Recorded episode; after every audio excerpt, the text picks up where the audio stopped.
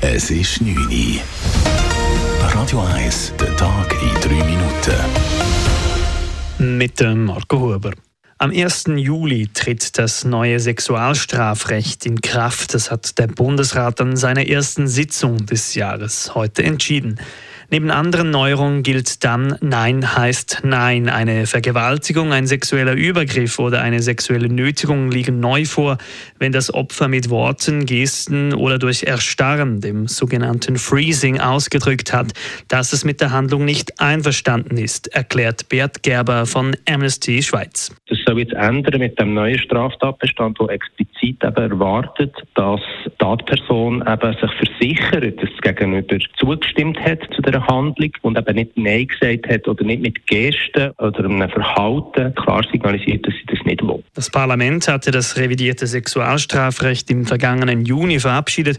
Umstritten war dabei, ob Nein heißt Nein oder Ja heißt Ja gelten sollte.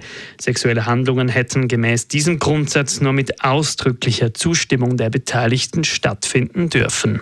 Mit neuen Subventionen will der Bundesrat den Güterverkehr langfristig aufrechterhalten.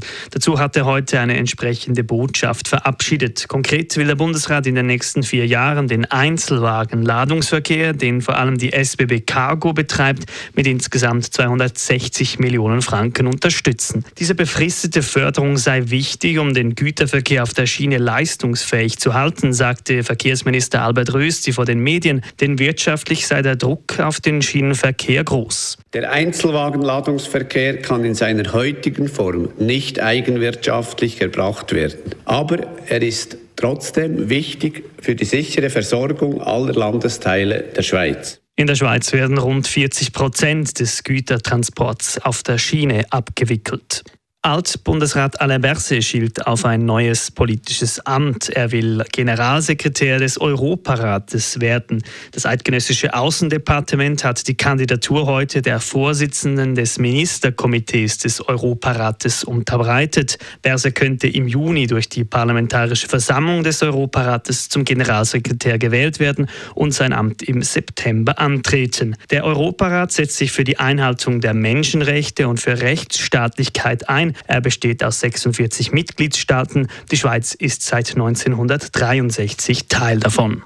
Die Suchtprävention der Stadt Zürich ist mit den jüngsten Zahlen zu Alkohol- und Tabaktestkäufen durch Jugendliche zufrieden.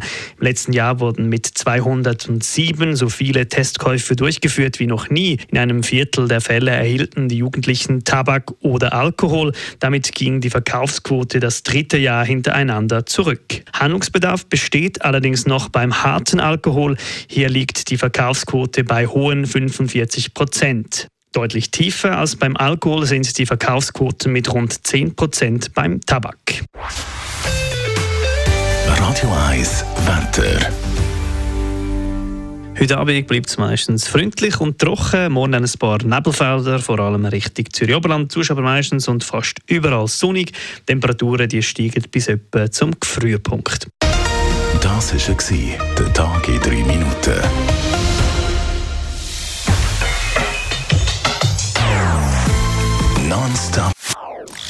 Das ist ein Radio 1 Podcast. Mehr Informationen auf radio1.ch.